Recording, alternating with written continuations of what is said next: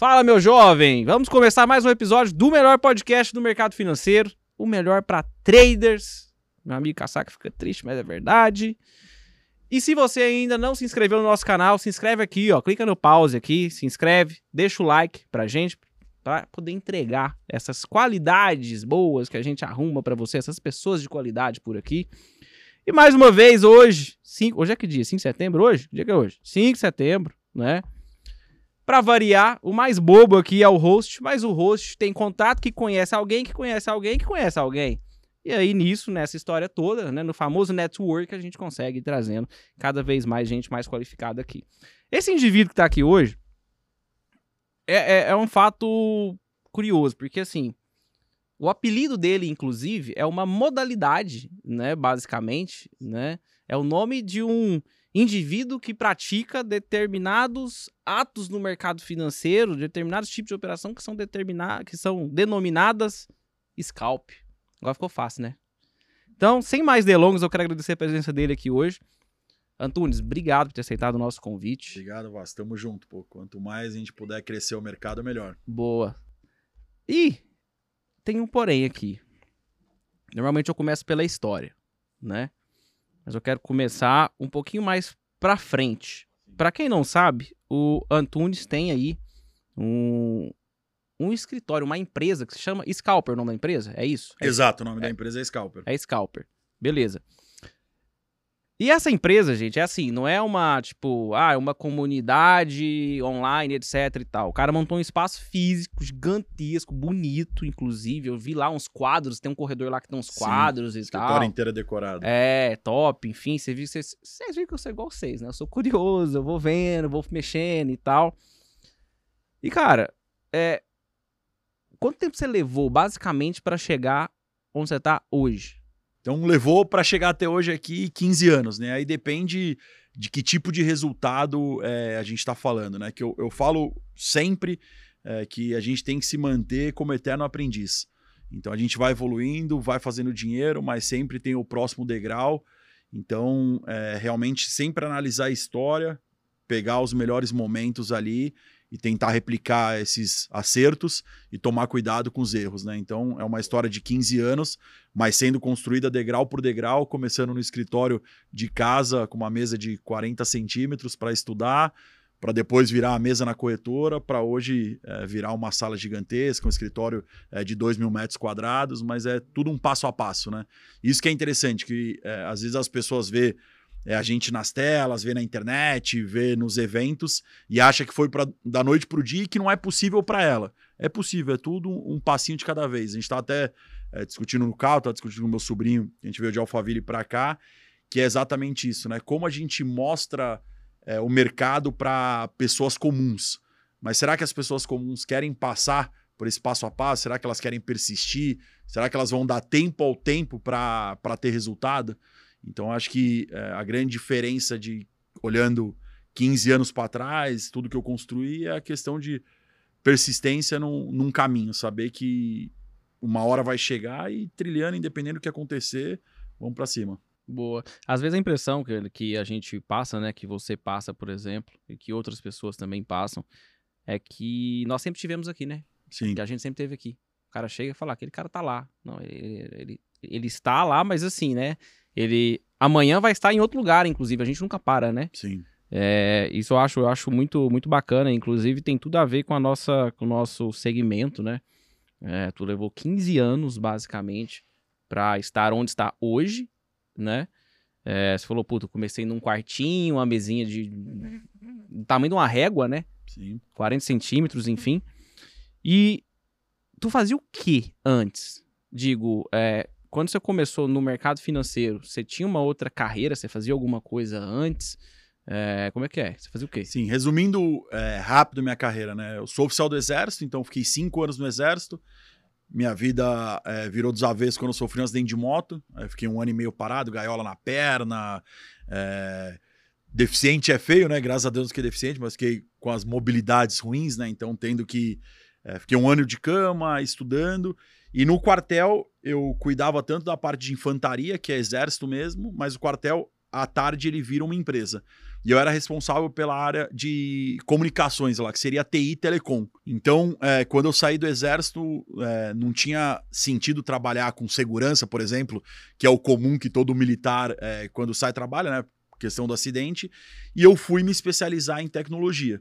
Então já tinha especialização no quartel, uma especialização mais genérica, e eu fui me especializar em TI, passei pela Siemens, passei pela TAM, e desde o exército eu sempre dei aula do que eu fiz. Eu dava aula no exército para recruta, soldado, sargento, oficial.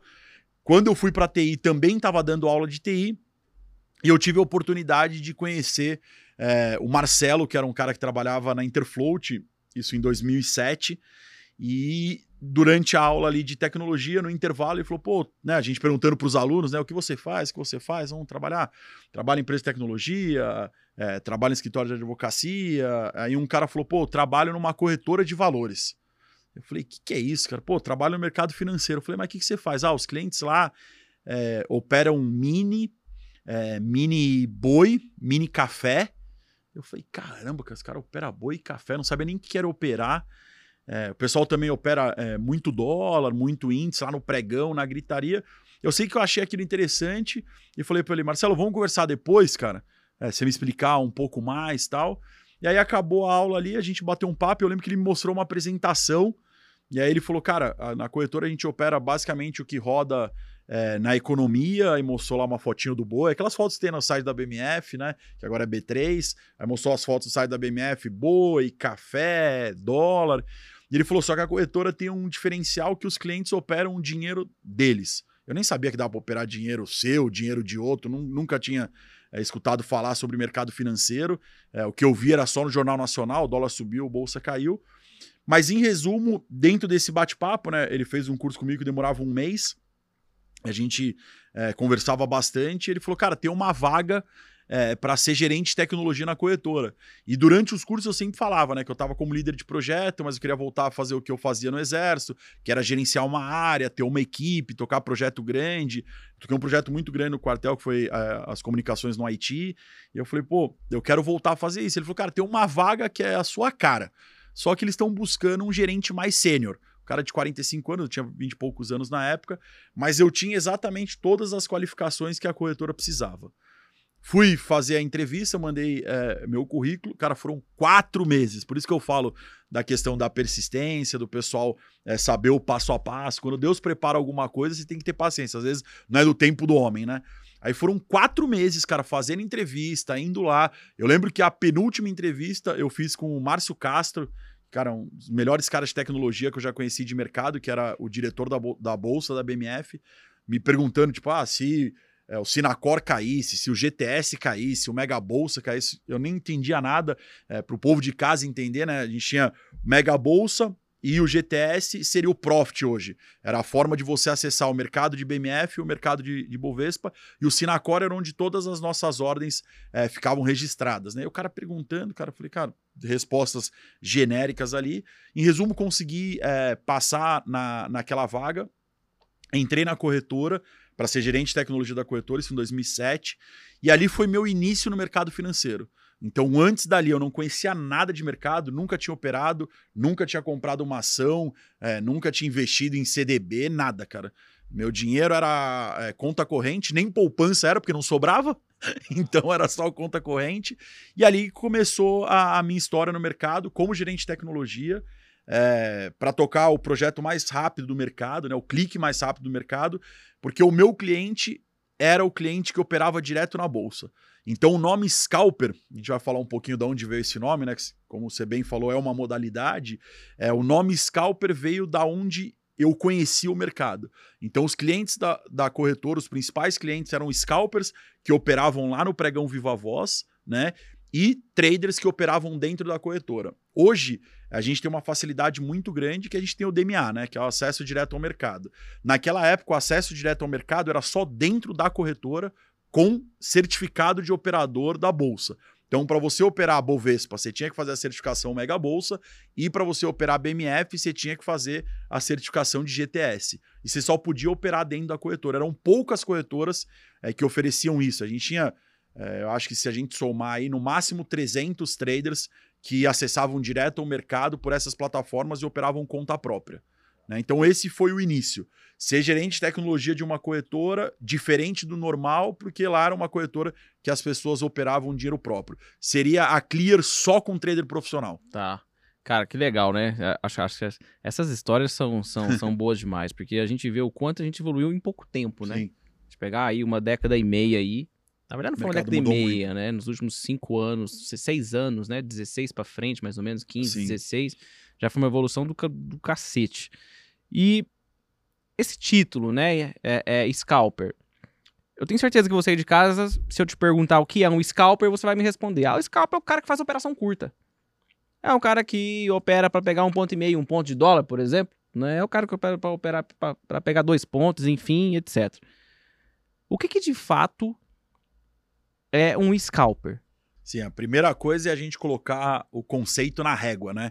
É, fazer operações de scalper não é fazer operações curtas. Isso é o maior equívoco que todas as pessoas ensinam por aí. Scalpers são operações rápidas e que a gente não deixa o mercado vir contra. Da onde vem o scalping? De tirar né, o couro cabeludo, o escalpelo dos índios lá nos Estados Unidos. Então era o corte de, de navalha, né? Fazer uma guinso aí, né? O corte seco. Então a ideia do scalping é fazer é, operações rápidas, porém sem deixar o mercado vir contra. Então a gente corta a perda o mais rápido possível, né? E aí tem mercados que sim, é uma operação de meio ponto, é um ponto no dólar, 50 pontos no, no índice, mas tem dias, por exemplo, dia de payroll, dia com o mercado muito volatilidade, dólar oscilando mais 100 pontos, eu estou fazendo scalping de 30 segundos, 1 minuto de 10, 15 pontos, né? Então esse é, é, é uma questão importante, né? São operações é, rápidas, não necessariamente curtas. É o que o mercado está dando ali é, de balanço. Mas a principal questão do título Scalper, ele vem do especialista. Né? Então, o Scalper surgiu é, no, no pregão de Chicago como o único operador especialista a operar aquele ativo. Então, tinha um cara, por exemplo, especialista em milho. Só ele podia operar a conta própria. Era um market maker, que é o cara que faz mercado, porém operando conta própria. Isso veio para o Brasil, só que o nome no Brasil era operador especial, que era o título que você comprava, né? O trader virava é, sócio da bolsa e ele tinha o título de operador especial. Como é um nome muito grande, né? Os caras vão para os Estados Unidos pegaram o nome. O que, que é o operador especial? Ah, o operador especial é o especialista. É especialista no índice, é especialista em dólar, e aí trouxeram o, o termo de scalper. Então, quando a gente foi para o IPO da BMF, tinha em torno de 90 operadores que tinham crachá azul que eram é, operadores especiais, né? Que, tinham, que podiam operar dentro do, do pregão Viva Voz sua conta própria. Todos os outros traders tinham que mandar uma ordem ou da corretora ou da sua casa para a ordem ir para a corretora, para a ordem ir para um operador lá embaixo, para o operador executar a ordem. Aí fazia essa volta. Então o scalper é, é um cara que faz operações curtas, rápidas, dependendo do mercado, só que ele é um especialista de mercado ele conhece muito bem é, aquele mercado. Eu acho que foi isso que é, eu enxerguei quando eu olhei para os traders e vi que existia uma separação entre caras é, que não ganhavam dinheiro, entre traders comuns e entre traders excepcionais. Né? E os excepcionais eram os caras que estavam lá no pregão, operando carteira própria, eles tinham sempre uma vantagem operacional. E naquela época a vantagem era a velocidade de eles serem o primeiro a é, comprar e vender, né? Qualquer coisa que sair, eles eram o primeiro. Enquanto o cliente mandava ordem para o operador de mesa, o operador de mesa mandava para o operador de pregão, o operador de pregão fechava o negócio, o cara já via isso, já dava o fechado. Então, quantos cara que estava comprando, o outro já estava vendendo. Então, eu acho que é, é isso, né? A questão de ser especialista é, naquilo que faz e ter uma vantagem é, competitiva é, dentro, desse, de, dentro desse ambiente. Legal. É, eu, acho, eu, eu, acho que essa, essa definição do que é scalper aí, para você que está ouvindo agora, vai fazer muito mais sentido, né? É, e você falou algo que é muito real. Hoje, as pessoas, os nossos colegas, enfim, que se propõem a ensinar, etc., falam muito de scalper como realmente aquele cara que entra no mercado para pegar um ponto. Não é aquele cara para fazer operação rápida. Sim. Para pegar um ponto. Porque às vezes você vai entrar, ah, eu quero pegar um ponto. E às vezes ela não pode, pode não ser tão rápida. Sim. Né? Às vezes você sei lá qual tamanho de stop que você vai usar, etc. Enfim, né? Mas e, e aqui? Tu começou operando o quê? Cara, eu comecei. É, eu comecei operando mini índice, que era o, o mercado mais acessível naquela época. Eu comecei a operar em outubro de 2008. Então, é, ações era um mercado caro, apesar de a gente estar tá, é, no olho da crise, né? Eu comecei é, operar um mês depois que o Lehman quebrou, então qualquer coisa mexia, né, por causa da crise. Mas o mercado mais acessível, mais barato era o, o mini índice. E a corretagem ainda era alta, né? Quanto que era a corretagem na época? É, naquela época a corretagem era em torno de, de um real mais ou menos, é, mais os custos, os custos bolsa, mas cara dava dava para girar muito. Porque o mercado oscilava mil pontos, dois mil pontos. Então, a, a operação naquela época, no meu começo mesmo, era trade de um minuto para fazer 500 pontos, 600 Nossa. pontos, era bem bem rápido, cara, oscilava muito, era uma, era uma loucura. E eu lembro de uma frase, é, algumas frases emblemáticas é, do meu mentor, né, do Lombardi, que era o dono da, da corretora, que ele me falou assim, né? É, isso eu falei para poucas pessoas, acho que publicamente. É, quem opera mini índice opera qualquer coisa. Tá. Né? Porque o mercado oscilava tanto, cara, para cima, para baixo, mercado de canal, mercado de lado, é, puta, muito, muito giro, muito giro. E foi o mercado que, é, que eu me especializei. Fiquei durante seis meses é, operando mini índice. É, aí comecei a operar num lote que já não era é, mais compatível no giro para fazer scalp, então eu estava operando de 10, 15 é, lotes do mini. E para mudar para o cheio, naquela época não tinha 5 lotes o cheio, era 10. Né? Então eu tinha que sair de 10, 15 para 50, num mercado que estava oscilando mil, dois mil pontos. Né? Então, por exemplo, estava acostumado, depois de seis meses, acostumado a fazer 500 reais, mil reais no dia e perder isso, eu tinha que ir para 5 mil, 6 mil. E aí não estava mais compatível operacional. Aí eu falei, pô, preciso ir para um mercado que aceite o meu degrau financeiro.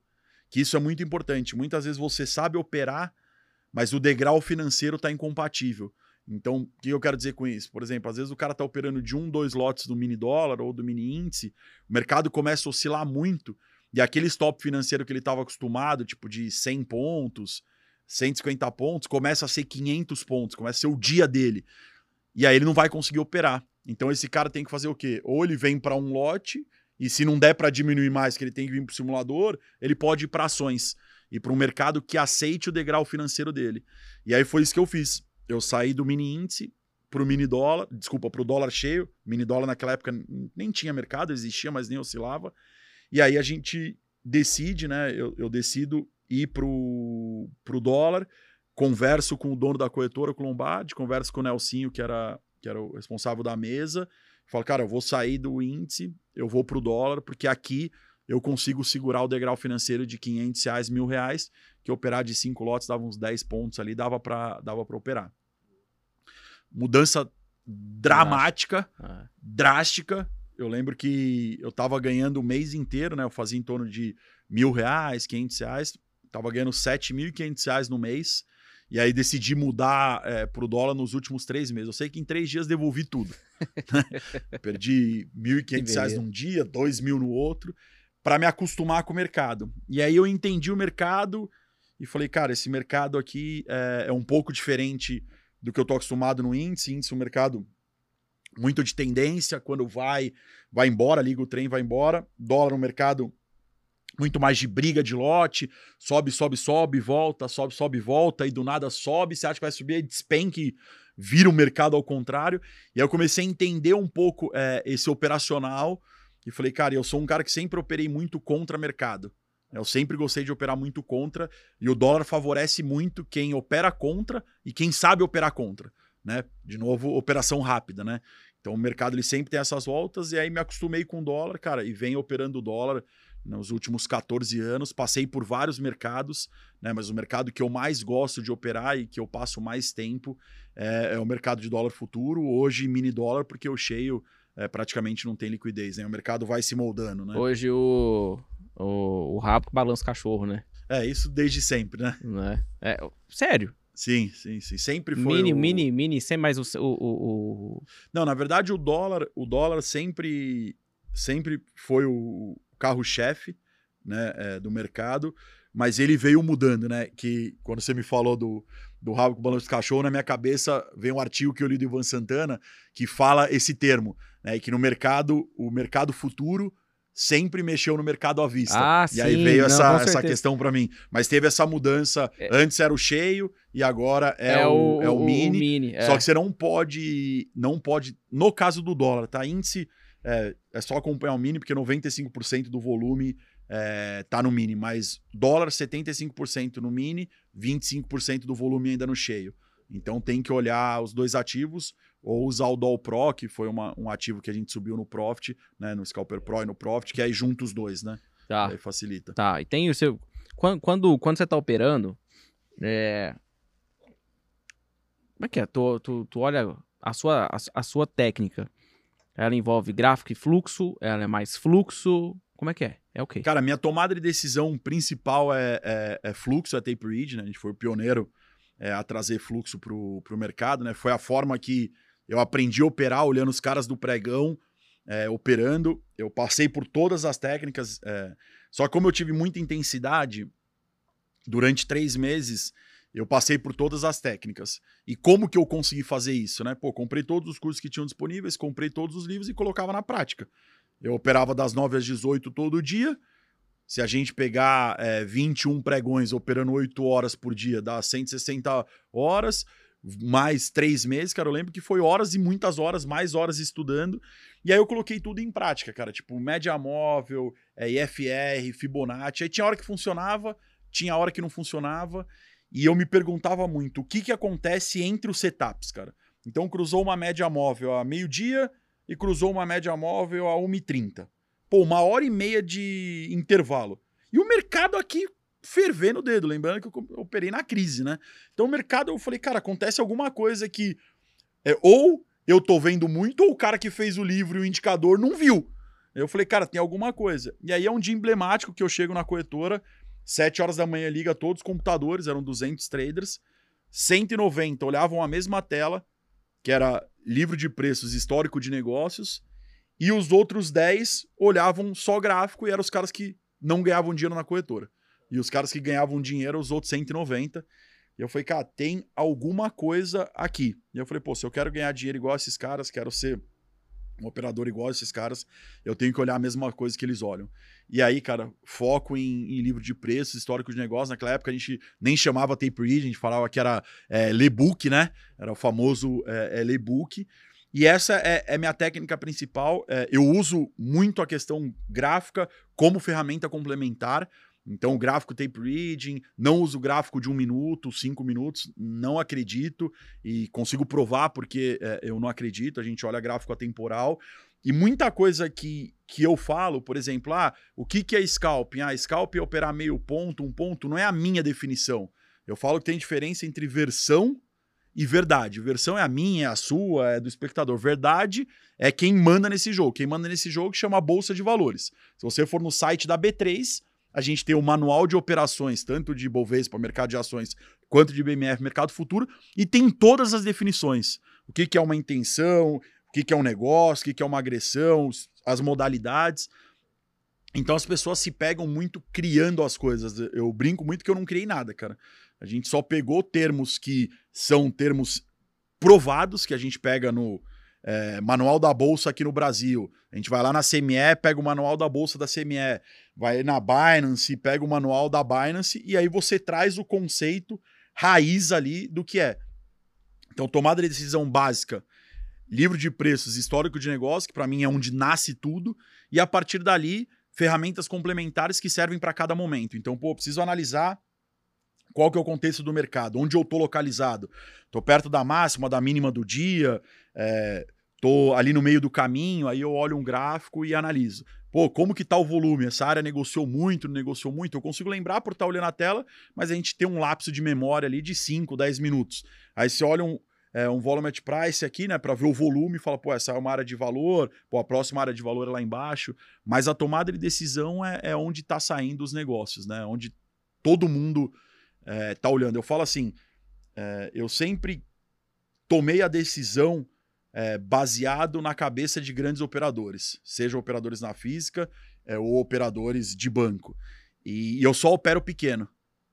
Eu não opero grande igual esses caras, grande que eu falo mil, cinco mil lotes, mas eu me enxergo como tal cara. Pô, se eu tô passando calor comprado na máxima do dia, com 25 do mini, 50 do mini. Imagina o Bradesco que acabou de comprar 5 mil comigo. Como que esse cara tá pensando? Onde é o stop desse cara? Quem mais comprou com ele? Pô, comprou o Bradesco e o Itaú. Caramba, cara, onde que é o stop desses caras? Ou se a gente não tá olhando nem participante, né? Mas a gente viu que agrediram na máxima 10 mil lotes. Os caras compraram 51, 52, 53, mercado no 52 ali brigando, muito lote virando, o mercado não sai. Se eu ficar só concentrado no meu operacional, eu falar, pô, eu vou estopar aqui, mas, cara, e se esses, todos esses caras quiserem é, estopar, aonde que eu vou catar lata? Aonde que o mercado vai buscar lote? Então é, é, é muito sobre isso, é realmente entender é, o jogo que, que você está jogando, né? Essa é a questão do scalper, né? É, saindo aqui da, da operação curta, da operação rápida, ou o que a gente for falar, é, o, o scalper para mim é o cara mais preparado dentro do jogo. É o cara que mais conhece aquilo, é o cara que mais enxerga aquilo de forma profissional. Né? E, e eu acho que isso faz, é, faz total diferença, né?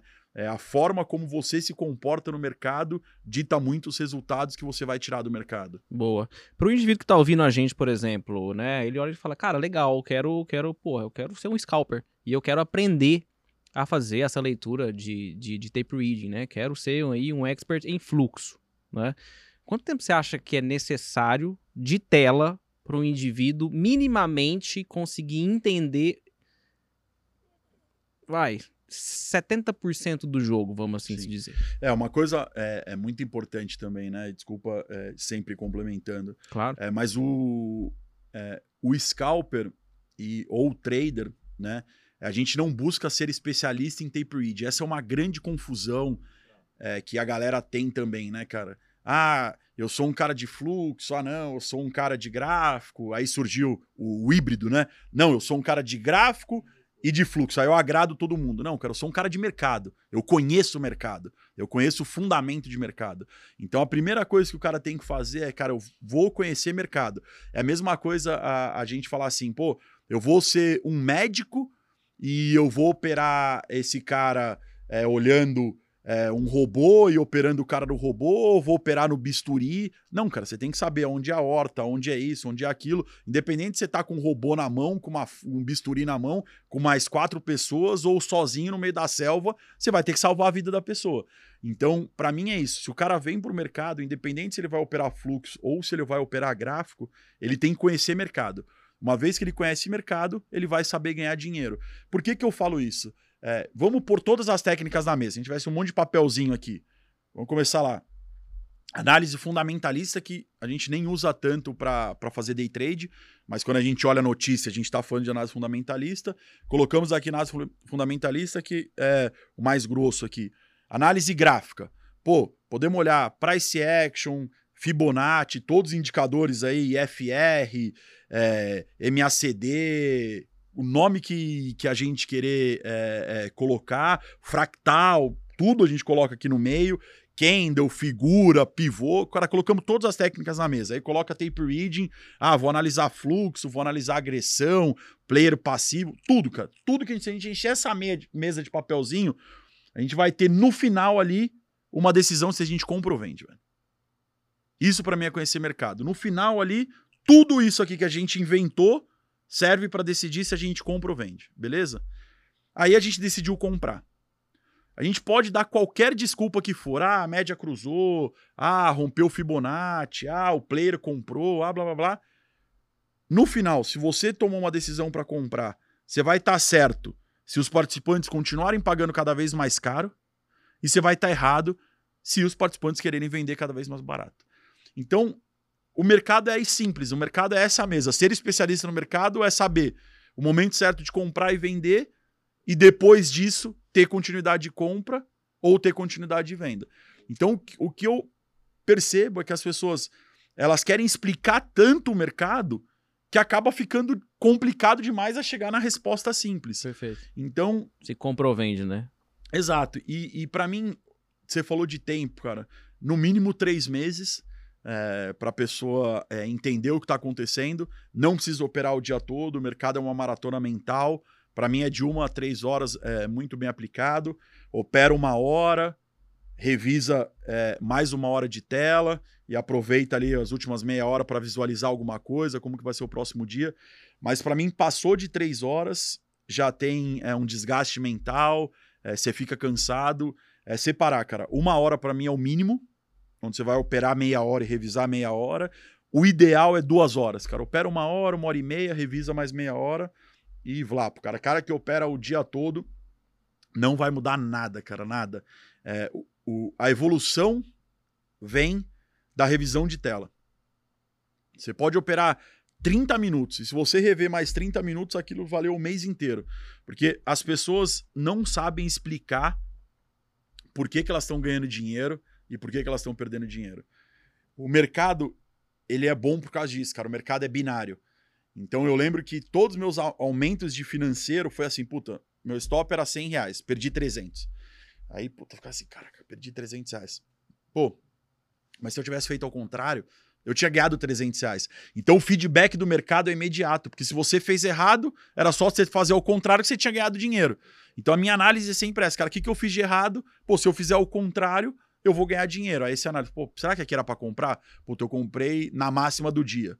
Por que comprei na massa no dia? Puta, aprendi que vai seguir a tendência. Pô, mas aí o mercado voltou e me estopou. Eu não poderia ter vendido aqui, zerado e depois o mercado. Aí você vai traçando cenários e entendendo um pouco do que está acontecendo, mas não tentando explicar o mercado cego e falando, ah, vou trocar a média, vou trocar é, o indicador, vou trocar isso. Não. A história do mercado é aquela que está escrita.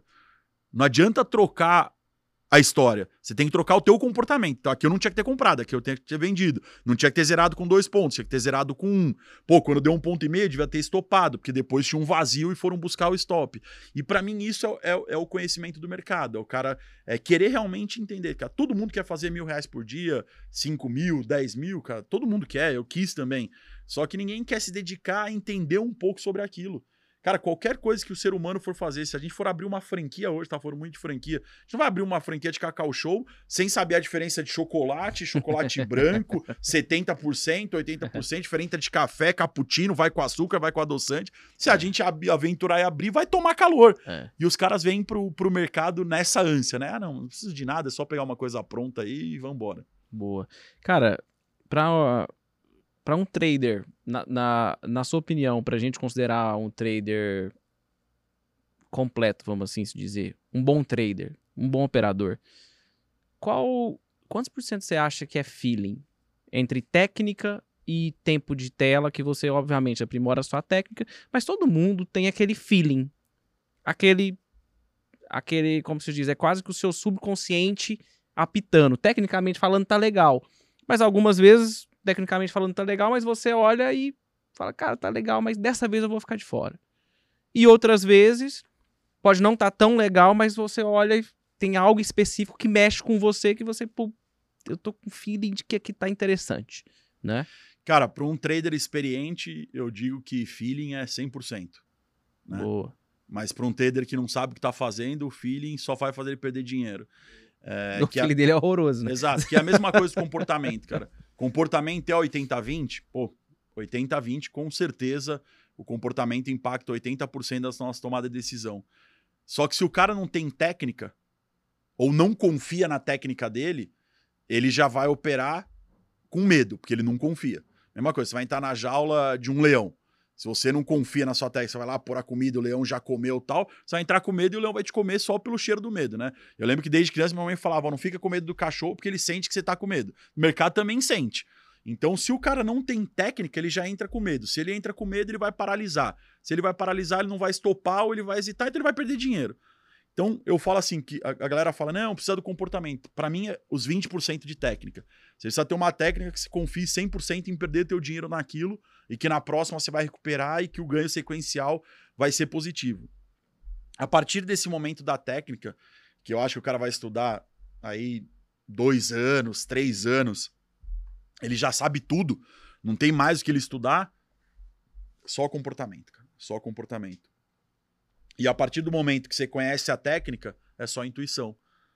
Porque você vai olhar um rompimento e vai falar, puta, cara, eu já senti isso. E aí você vai falar, pô, mas eu já senti isso, que é a intuição. mas o mercado não sentiu nada daquilo. Não, você sentiu, porque você já estava operando um payroll, que você estava positivo, você sabia que você podia ficar mais positivo, mas você não queria devolver. Então, seu sentimento da intuição é, puta, não vou correr tanto risco porque já tá bom hoje, falta mil reais para zerar. Ou, situação ao contrário, tô perdendo dois mil, sei que tem um payroll, meu stop tá no 5, e que se eu pegar bem essa operação, eu busco todo dia e fico positivo. Então você fala, pô, payroll é um dia bom, aparece uma operação, seu instinto já te joga para ir para cima, porque na verdade o cérebro ele condicionou um padrão de é, perigo que você vai ou se defender ou atacar, baseado nas coisas que estão tá acontecendo com você. E as pessoas falam sobre o mercado. E é muito sobre você. O mercado está ali para todo mundo. A gente pode agora entrar é, no mini dólar, no mini índice, eu e você comprar. A definição se um vai ganhar ou perder vai ser do que você vai sentir a partir do momento que você entrou e o que eu vou sentir a partir do momento que eu entrei. Então, para mim, a técnica é isso. A técnica ela determina o seu ponto de entrada no mercado. Lógico que você tem seu ponto de saída também já definido pela técnica. Só que sair naquele ponto ou não depende do segundo clique. O primeiro clique é técnica e o segundo clique é comportamento, que é a sua zerada no ganho ou na perda. Né? Então é, é, é muito sobre olhar para dentro e entender como você se comporta é, no mercado. Né? Legal, é, puta, acho, acho, acho que foi a primeira pessoa que falou isso aqui, desses 45, 6, acho que, vai, acho que você vai ser o 46 ou 47, salvo engano. E eu concordo 100% com isso, principalmente em relação ao, ao feeling, né? Chega num, num, ponto que não é que você é o sabichão ou sabe tudo, mas boa parte da sua tomada de decisão, né? Obviamente carregada ali de técnica e de tudo que você passou, acaba sendo um feeling, né? E que, que muitas vezes te salva pra caramba, né? Ajuda a gente pra cacete. Rascado, né? É, exato. É que na verdade, fode, na né? verdade né? se, a gente for, se a gente for analisar é, o que, que é feeling, né? É, é, o conjunto das nossas experiências. Por isso é que eu isso. falo que isso é muito perigoso é, para um iniciante, né? Muito. O cara não demais. tem experiência. Qual que é o feeling dele? Nenhum. Aí ele fala: não, eu operei por feeling. Eu falei, mas que feeling? Da onde nasceu esse feeling é. aí? Agora, o conjunto de experiência faz você trazer isso. Só que aí uma resposta para o iniciante. Antunes, como que eu crio feeling? Eu vou demorar quanto tempo? Só que a gente consegue com ferramenta fazer isso. As pessoas perguntam muito como que eu evoluí. Eu gravava a tela, gravava um payroll. Pô, só tem um payroll. Aí eu olhava pro lado, tinha traders com 10 anos, 15 anos, 20 anos. Falei, cara, como que eu me equiparo esses caras? Aí comecei a contar quantos payrolls os caras tinham. Aí eu falei, pô, um payroll gravado. Se eu aumentar a velocidade em um, eu tenho um payroll diferente, mais rápido. Aí eu aumentava o payroll em 5 para cima e 5 para baixo. Então um payroll equivalia a 10 para mim. Isso baixar não é simulador, não é plataforma, é gravação de tela mesmo. Ia lá, aumentava a velocidade, diminuía a velocidade, paper trade mesmo, papelzinho, puta, entraria aqui, entraria aqui.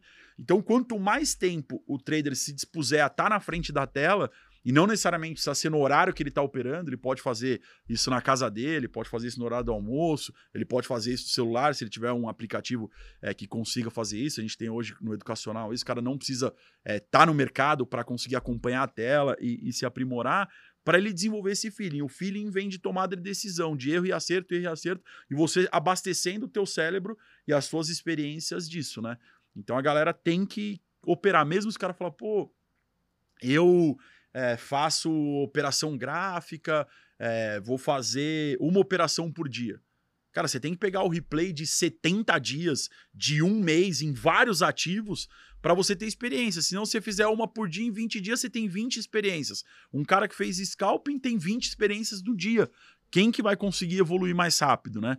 Então, eu acho que essa, essa questão de entender mercado, estar à disposição do mercado ali operando é muito importante. Esse registro que você fala aí das operações, né, que você fazia, enfim, eu não sei o que você fala para seus alunos hoje e tal. É o famoso diário de trade ou você dá um outro nome não, ou não, não. É, é, é, algo que vocês são fazem coisas, de forma diferente? É, são coisas separadas.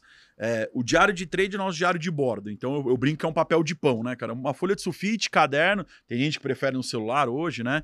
Mas eu gosto muito de escrever as coisas, porque quando você escreve, é, você grava melhor. Então, cara, um caderninho, no meu caso é folha de sulfite, uma folha de sulfite aqui do lado. Pô, peguei um rompimento na máxima ali não foi. Aí eu anoto. Atenção, rompimento. Fiz um preço médio que não devia, pô, preço médio. Ah, antecipei a entrada, antecipei a entrada. Aí eu tenho isso. Normalmente, na sexta-feira, eu junto todos esses papel, coloco numa planilha E aí eu vou analisar o que está se repetindo. Por exemplo, essa semana eu fiz muito preço médio. O que aconteceu? O mercado mudou, tô com medo de perder, o que está acontecendo? É para mim, para isso serve o, o, o diário. É para você analisar as suas anotações. O que eu falei, revisão de tela, é outra coisa. É, por exemplo, hoje você pegar. Eu gosto muito de gravação de tela, poucos fazem isso, preferem por replay, mas eu gosto de ver gravação para ver o momento que eu entrei no mercado, o momento que eu saí. Eu gravo minha tela e vou rever aqueles momentos da minha operação. Então eu também anoto, por exemplo, rompimento das 9h10 às 9h15. Aí eu volto para minha gravação e só olho aquele pedaço. Pô, ganhei dinheiro aqui, vou analisar isso aqui. Puta, perdi dinheiro aqui, vou analisar isso. E são duas coisas que eu gosto de analisar. Operações que eu fiz, aí tem que analisar todas. E eu também gosto de anotar muito operações que eu vi e não fiz, que é onde mais está o dinheiro. Você fala, pô, eu vou entrar nesse rompimento aqui, aqui eu comprava 100. Aí dá, acontece alguma coisa, a intuição, Aí eu anoto, e aí esse trade dá certo. E esses são os piores trades, que eu não sei você, mas eu faço trade mental de financeiro, né? Pô, compraria 100 faz, ali, cara. fiz 2 mil, é. fiz 3 mil, fiz 5 mil. Falei, ah, não aguento mais, já para estar com 5 mil, aí vou fazer uma, faço errado. Então, o meu é. maior aprendizado é em revisão de tela. Legal. Que é quando você Bacana. analisa ou gravação ou replay de mercado é, é, é, apartado do diário de trade. Né? O diário de trade é o acompanhamento, a revisão é, é mais profundo. Boa, tá. Cara, tem um, um, um tema muito bom para a gente tratar, que é o tema de gerenciamento de risco. Né? Eu acho que para você não deve ser muito diferente, mas as principais queixas que você deve receber, na maioria das vezes, elas poderiam ser amenizadas ou até mesmo evitadas se o indivíduo respeitasse né, o risco que ele se propõe, em tese, a, a tomar em cada operação. Você chegou a ter muito problema com gerenciamento de risco na sua carreira, quando você começou ali até acertar? Ou você teve um probleminha e logo você conseguiu resolver rápido? Porque Cara, tem gente que, que, que, resolve até rápido e tem outras pessoas que já. É, o maior problema anos, que eu né? tive de, de, gerenciamento de risco, famoso preço médio. Né? Esse tá. foi o maior problema que eu tive. Problemas de perda eu não tinha, porque na corretora, se você batesse seu stop, você não podia mais operar. Né? Então, uhum. pô, bateu o stop, estopou de castigo só no outro dia. Agora, fazer preço médio, dar cambalhota até bater o seu stop ali, não teria problema nenhum. Então, a questão do stop financeiro, cara, eu sempre fui muito regrado. E como eu comecei a operar na crise, é, uma coisa que os traders tinham lá, ninguém deixava dinheiro na conta. Véio. Então, o cara sempre deixava dinheiro para a corretora te estopar. Tá. Por quê? Pô, a gente viu um Lehman quebrar e ter três circuit break. Uhum. Imagina se você tem, lá, 100 mil reais e quer perder 10 mil. Aí vem um circuit break, vem dois, três. O mercado não para, cara. O, o risco é ilimitado, ele vai te levando embora. Está operando no mercado futuro. Sim. Então, os caras lá sempre deixavam um pouco dinheiro na corretora, normalmente três stops deles. Então, os caras que vai perder mil reais, o cara deixa 30 mil, desculpa, vai perder 10 mil, deixa 30 mil é, na corretora e vai repondo. Lá era até mais difícil, tinha que fazer TED, agora com Pix é muito mais fácil, né? Então a questão do, do stop do dia se resolve em deixar pouco dinheiro na corretora. É, preço médio, é, sempre tive muito problema. É, por quê? Preço médio, a cada 10 que você faz, 7, 8 dá certo, né? Sim. O problema dois... é o dia que dá errado. Exato. E aí eu lembro que eu fui criar consciência disso em 2013, né? Cinco anos depois de operar, de analisar, sei lá, 20 pregões durante o ano que eu tinha feito preço médio e entregado mais de 500 mil. Né? Um mês, ah. um ano com mais de um milhão na conta, mas metade Você foi embora tinha. preço médio. Sim. Foi quando eu decidi desenvolver bloqueio de preço médio.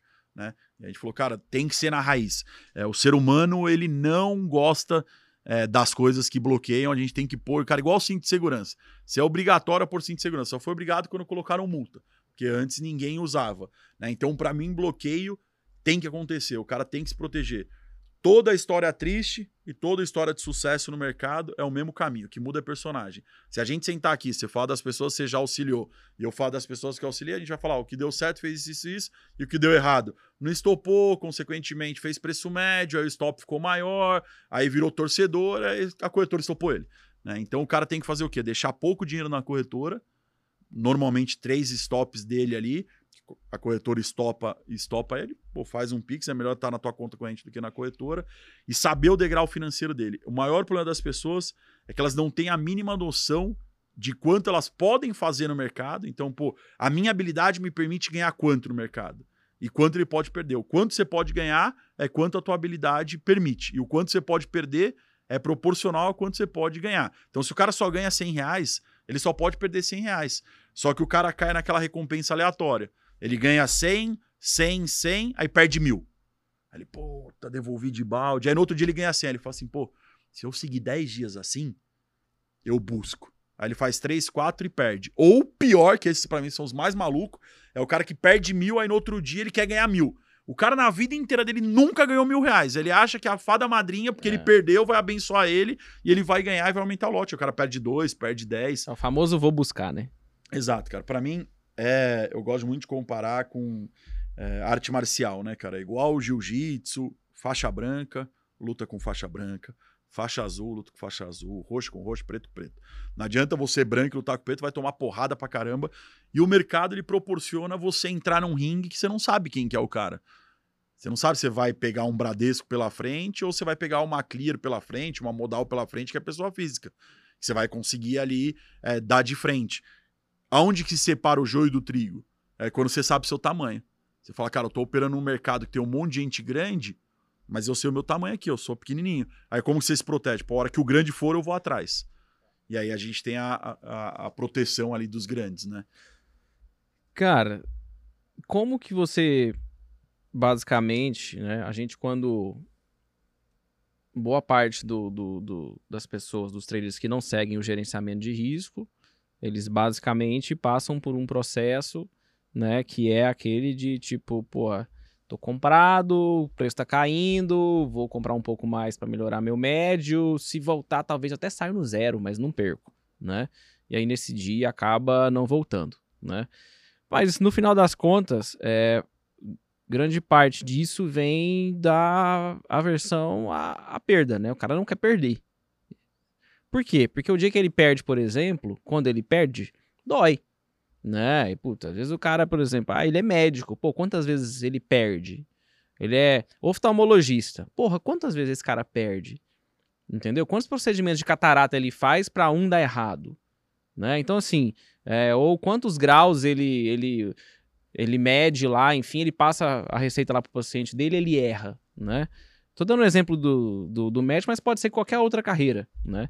E no mercado isso é muito rápido, né? Tipo, é, é, é quase que não podemos dizer que é algo ah, que vai acontecer sempre, mas vai acontecer o Sempre. resto da sua carreira, sempre, né? É, é tipo assim, Operar é perder, é tipo pô. assim, não podemos dizer que vai acontecer sempre, mas vai acontecer frequentemente. É tipo, Sim. é raro, mas acontece sempre, Sim. né?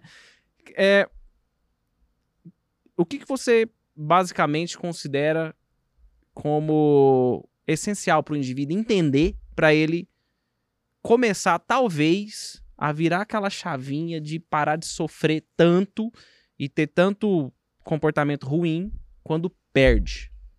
Você falou pra mim, melhor exemplo, cara. O cara é um médico e não erra. O cara é um oftalmologista e não erra, porque ele confia no que ele tá fazendo. Ele sabe o que ele tá fazendo. Se a gente pegasse ele no primeiro ano da faculdade, voltasse no tempo e jogasse ele no consultório, ele ia errar todo mundo. Né? Porque ele começou a testar na coisa de plástico lá. Tem um monte de cego no mundo. né? Exato. Depois foi para residência. Na residência é onde tem os maiores erros. Então é, a gente compara um profissional e quer comparar com um trader amador. Não, compara profissional com profissional. Então o cara ele vai confiar na técnica e vai parar de errar quando ele saber o que ele tá fazendo.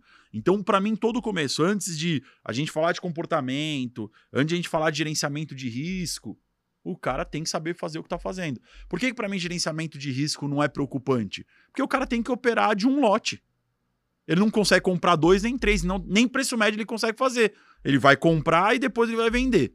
Aí ele fica zerado. Aí ele vende para depois comprar. Ele não tem mais boleta. Então ele começa com uma boleta desenvolvendo é, o operacional dele. Então ele não consegue fazer preço médio. O stop dele, ele vai estar com pouco dinheiro na corretora. Então ele vai ser estopado, pôs 100 reais para operar um lote. Perdeu 70 reais, ele vai ser estopado para corretora. Então ele tá na faixa branca branca ali. O problema é que as pessoas vêm para o mercado sem respeitar isso. Ah, não, eu tenho. Sou médico. Tenho 10 pau, vou pôr 10 pau lá. Eu não vou passar pelo beabá, não quero passar pelo primeiro ano da faculdade. Eu já quero ser médico. E aí esse cara vai se machucar. Então as pessoas que eu brinco os meus alunos eles têm que desaprender, né? Então eles desaprendem tudo errado e volta pro beabá. Vão voltar para a escolinha? A criança primeiro faz o quê? Engatinha.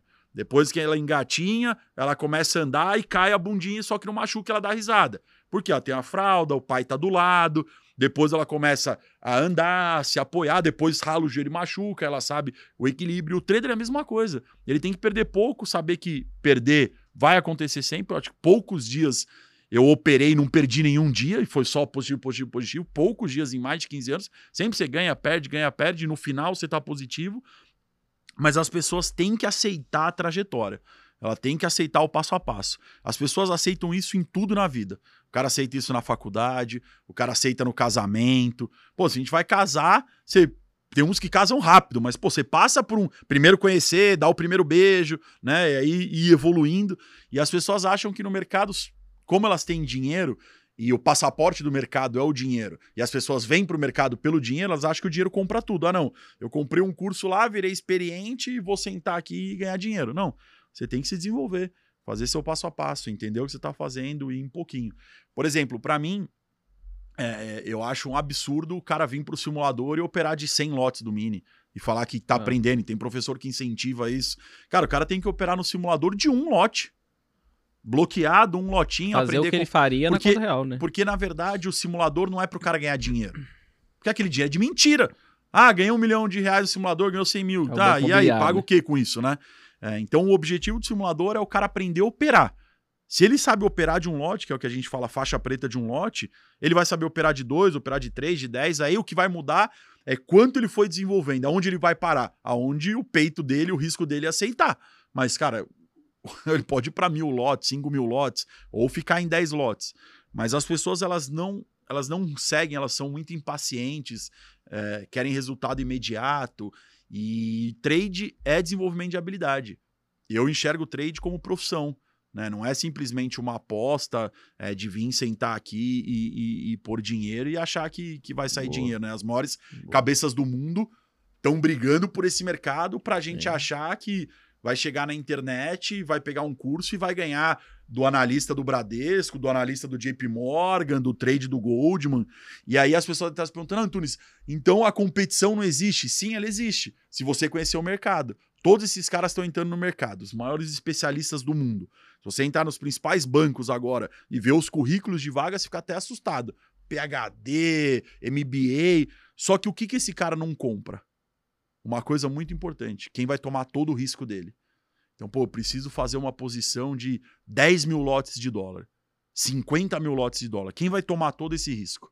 Aí é onde entra o scalper, onde entra o trader, onde entra o especulador. Por um período desse tamanho de tempo, que seja um minuto, eu, Antunes, você, Vasco, estamos assumindo um risco de algum participante que não quer assumir risco. E a gente é pago por esse período. O mercado pode ir contra ou a favor. Se ele for a favor, a gente vai ganhar dinheiro. Se ele for contra, a gente vai perder dinheiro. Mas pro cara que a gente protegeu, se for para cima ou para baixo, pouco importa. Ele tá protegido nas nossas costas. A gente é o escudo dele. Pode dar certo ou errado, a gente tá pagando esse preço. Então existe um dinheiro pro tomador de risco, independente da técnica. Esse dinheiro existe. Aí o que você precisa saber é tomar esse risco certo. Por que, que eu gosto de operar fluxo? Porque o fluxo me diz qual é o lado forte. Então, se eu vou ser escudo de alguém, alguém tem que ser meu escudo. Então eu sempre tomo risco aonde eu tenho uma barreira de cara tomando mais risco que eu. Então eu falo, cara, tem muita gente comprando, os caras estão comprando cada vez mais caro. Falei, pô, vou comprar na frente deles. Por quê? Se esses caras começarem a titubear, eu saio neles. Porque se eu entrar atrás, eu tô sozinho. Se eu entrar na frente, eu tô protegido. Então é isso, é muito sobre é, entender realmente a base do mercado. É igual fazer receita, cara. Ninguém faz um bolo da noite por Se a gente se pegar, eu nunca fiz bolo, tá? Não sei se você já fez. Né? A mãe do meu sobrinho faz uns bolos maravilhosos. Mas se ela pôr todas as receitas aqui e falar, faz um bolo, sei lá, de aipim com erva doce, nem sei se existe. Esquece. Cara, vai sair um negócio torto aqui. Sai um bolo de cenoura. Exato. E as pessoas acham que é isso. Vai pegar uma receita no mercado que é diferente, que não é igual, todo dia o mercado muda, toda hora o mercado muda, e acha que aquele bolo, né, pensar que o bolo seria o Sim. dinheiro, ele vai nascer, cara, não vai, né, cara, você tem que é, ter a manha, queimar bolo, queimar a mão, entender é, a receita, e uma coisa do bolo que todo mundo fala, pô, mas por que que o bolo não fica igual é, a mãe do Lucas? Porque tem a intuição. Às vezes ela dá. É aquela, tipo, sei lá, um pouquinho a mais que ela põe, um minuto a mais de fervida, uma virada no. no que ela olha o bolo ele fala: não tá inchando tanto, deixa eu esquentar um pouco mais o forno porque não pegou é, a temperatura. E aí sai aquele bolo maravilhoso com gosto diferente. Que é a intuição de ter visto aquilo sendo feito um monte de vezes. É o né? famoso uma coisa é saber, outra coisa é ter as manhas, né? Exato, exato. Aquele detalhezinho, né? Sim. É, o indivíduo aqui que, que ele fez lá, por exemplo, o seu, seu, seu curso. Ah, vamos lá. Pô, eu tô só aluno do, do André, do Antunes aqui há sete meses, por exemplo, né? E, pô, eu opero um mini, enfim, né? Ah, colocava mil, depois dois mil, mil. Eu fui naquela, colocando mil, dois mil, mil, dois mil, mil, dois mil, enfim. E agora eu tô bem, cara. Eu tô bem assim. Eu sinto, eu sinto muito mais segurança no que eu faço, enfim né? E aí eu viro para você e falo assim, falo, ô, ô, Antunes, é o seguinte, eu quero deixar um dinheiro ali, ou quero reservar um dinheiro para poder operar um mini, um mini dólar, ou um mini índice. Quanto de dinheiro você acha que eu preciso separar aqui no meu orçamento para operar um mini de forma saudável, sem eu falar assim, puta, quebrei, eu tinha só mil, eu tinha só 500, aí eu quebrei. Enfim, quanto você acha que eu deveria Mil deixar? reais, cara. Mil conto. Para mim, o cara precisa ter mil reais, são em torno de 10 dias que ele pode perder, dependendo é, de como tá os custos deles. Tem corretagem É gratuita, se não tem, se vai ser estopado, se ele vai estopar certinho, se vai estopar pela corretora, de 7 a 10 dias é, negativos. Para mim é mil reais, porque é, o mercado é o único lugar que a gente é, é perdedor passivo. O que, que é ser um perdedor passivo? Você vai num cassino, você põe lá 100 reais na roleta. Você perdeu, você tem que pôr mais 100 reais. Você perdeu, você põe mais 100. Na quinta vez, tá todo mundo te olhando, achando que fala, cara, que esse doido, ou se tiver com a tua esposa, ela tá enchendo o saco, ou teu amigo tá enchendo o saco, ou você vai falar, caraca, perdi cinco vezes, vou dar uma respirada. No mercado, não, cara. No mercado, você é perdedor passivo. Você entrou numa posição errada, fez médio, até a corretora te estopar. Eu já fiz isso, talvez você já fez o Com Pô, já certeza. fui pra casa, certeza. rezei pro, pra quando chegar em casa o mercado tá melhor e sempre é né? É. Então, pra mim, é mil reais. Mesmo que o cara tenha um milhão de reais, eu falo que quanto mais dinheiro você tem, mais sorte você tem no mercado. Porque só ganha dinheiro no mercado quem precisa. Que, desculpa, quem não precisa. Quem precisa Sim. pagar a conta, esquece. Sim. Eu sempre escutei isso. Então o cara tem mil reais. Ele tem 10 mil, ele tem 10 pó de mil, tem sorte pra caramba. É igual quando eu jogava fliperama que eu ficava com raiva dos coreanos lá na aclimação, que tinha 20 fichas. Você tinha duas fichas, você ficava desesperadão, o cara com 10. Aí você ganhava duas dele não diminuía nada, né? Então o cara tem que ter mil reais e ele tem que ter o sentimento de que, caramba, cara, puta, coloquei mil reais de novo. Na terceira vez que ele colocar mil reais, vai ficar com raiva, velho. Vai falar, não, eu preciso entender isso aqui. E a hora que ele consegue entender aquilo, o jogo muda. Eu falo, eu sempre gostei muito de videogame, né? É, Playstation, jogava muito Tony Hawk, né? Que é de skate. Ah, bom demais. Cara, eu ficava tá até louco. três da manhã pra entender onde eram os segredos da pista. Tá. E como que eu entendia? Só jogando, jogando, jogando, jogando, jogando, jogando, jogando. Adiantava mudar de pista? Não adiantava. Dava mudar de personagem? Não adiantava. Mudar pra fácil, difícil? Não adiantava. O que era era repetição. E eu falo que no mercado é isso. É você fazer aquilo com o mesmo lote, o mesmo mercado, várias vezes até você conseguir passar aquela fase. Por exemplo, nossa fase pode ser operar rompimento. Cara, você vai fazer até você conseguir fazer um rompimento bem feito, entender por que, que você ganhou dinheiro, por que, que você perdeu. E os mil reais é muito sobre isso, cara. É, é, é um valor é, significativo para algumas pessoas, para outras pessoas irrisório, mas é um valor para todo mundo. O bom do mercado é que o mercado é democrático. Não importa quem você seja, se você tem mil reais, um milhão, o mercado vai te colocar ali na faixa branca e você Boa. tem que se desenvolver a partir daquilo. Boa. E aí, por exemplo, se eu, se eu ah, o, o Antunes, agora eu vou operar 10 mini, 10 mil.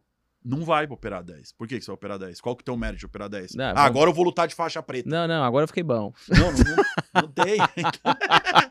Então, no mercado, Agora cara, eu sou bom, tem cinco dias que eu tô ganhando aí. então, cinco dias que você tá ganhando, você sai de um para dois.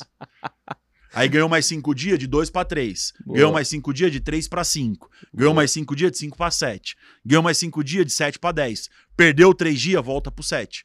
Perdeu mais três dias, volta pro cinco. Ganhou cinco dias, vai pro sete. Então, a evolução do mercado é Mas é isso. cinco mesmo que você usa ou... ou- ou- Não, essa É um exemplo que você tá Não, dando. esse é o caminho dos alunos. O Ah, é mesmo? São cinco cabeça. dias mesmo? Ganhou cinco dias, muda de Ah, lote. chutei aqui, sem querer Não, é acertei dias. então. Falei, tá. O jogo normal é cinco dias, o jogo rápido é quatro. Tá, entendi. Então ganhou cinco dias, aumenta o lote. Perdeu Entendi. três dias, diminui o lote. Entendi. Aí, por exemplo, então você você vai ganhar, sua, sua meta é 100 reais. ou cinco dias, que vai dar os 500 reais, ou financeiro. Pô, em três dias ganhei 500 reais, pô, pegou um dia bom, tá com a mão boa. Porque você aguenta três dias de stop com lote dobrado. É, pô, agora você stop a 200 reais, perdeu três dias, você consegue é, recuperar. E aí, vai embora. Tem algum dia que você perdeu, assim, dinheiro que te marcou? Tem vários. tem um específico que você fala assim, cara, esse dia, pelo amor de Deus, foi uma tristeza. Tem, tem dois dias é, muito emblemáticos para mim que machucou muito. O primeiro foi, eu acho que foi 2013, acho que foi 2013 ou 2012. Tô falando marcando, porque eu, quando eu perdia é, normal, cara, eu nunca fui um cara de perder muito dinheiro, porque o meu começo do mês começa sempre igual. E aí eu, eu, eu vou explicar isso. Mas os dias mais emblemáticos, assim, que se eu pensar, arrepia aqui, foi, acho que foi 2013, cara, eu ganhei o mês inteiro, cara, o mês inteiro, o mês inteiro frenético, 5, 10 mil por dia, 15 mil, tava com 70 mil, fui operar rolagem. Devolvi tá. tudo no último dia. Puta que pariu. É falei, bom, hein? Caramba, é bom, hein? cara. Puta que eu pariu. Eu trabalhei o mês inteiro pra em um dia fazer cagada. Por isso que eu não opero mais rolagem. Foi tão traumático ah. que eu não opero rolagem, né? Ah. Que eu falei, caramba, eu não entendi nada que tava acontecendo, cara. Puta, os caras. Todas as operações na revisão de tela, eu tava certo, só que tava tendo fluxo ao contrário no outro contrato, e era uma rolagem muito específica do mercado, e eu acabei é, devolvendo em tudo, que eu errei tudo, cara. E não perdi e o engraçado é que esse dia é, eu não perdi passivo, fazendo cagada. Eu ah. perdi perdendo mesmo, perdi operando, e vai operando, aí tenta buscar, e vai, e tenta, e tenta, e quando eu vi, é, o, dia, o dia foi embora, né? E emblemático de falar, puta, eu lembro que eu tava perdendo uns 50 mil, e aí eu falei, cara, ou eu perco o mês inteiro, ou já era. E aí devolvi o mês inteiro, é mais fácil com 20, né? e aí eu lembro que passou, eu acho que uns 3, 4 meses, cara, essa foi uma grande lição é, de manter dinheiro, né? O trader tem que saber manter dinheiro. E o outro foi 2014, que foi o, um dos primeiros payrolls, eu acho que foi maio ou abril de 2014, que o payroll mudou. Né? Então o S&P subia, você vendia dólar, o S&P caía, você comprava dólar. E aí essa correlação mudou.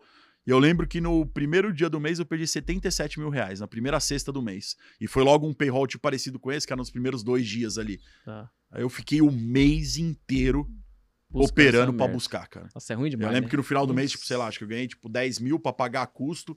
Eu falei, caramba, cara, fiquei quebrando pedra aqui o mês inteiro. Não, e aí tu olha e fala, puta, perdi 70 mil, recuperei 10. No final tu olha, tu chega e fala assim, porra, podia estar ganhando 80. Exato, né? exato. Eu podia, podia estar ganhando 80 exato. mil. Então, é, foi, foi muito sobre isso, né, cara, de entender que tipos de momento que você tem que seguir.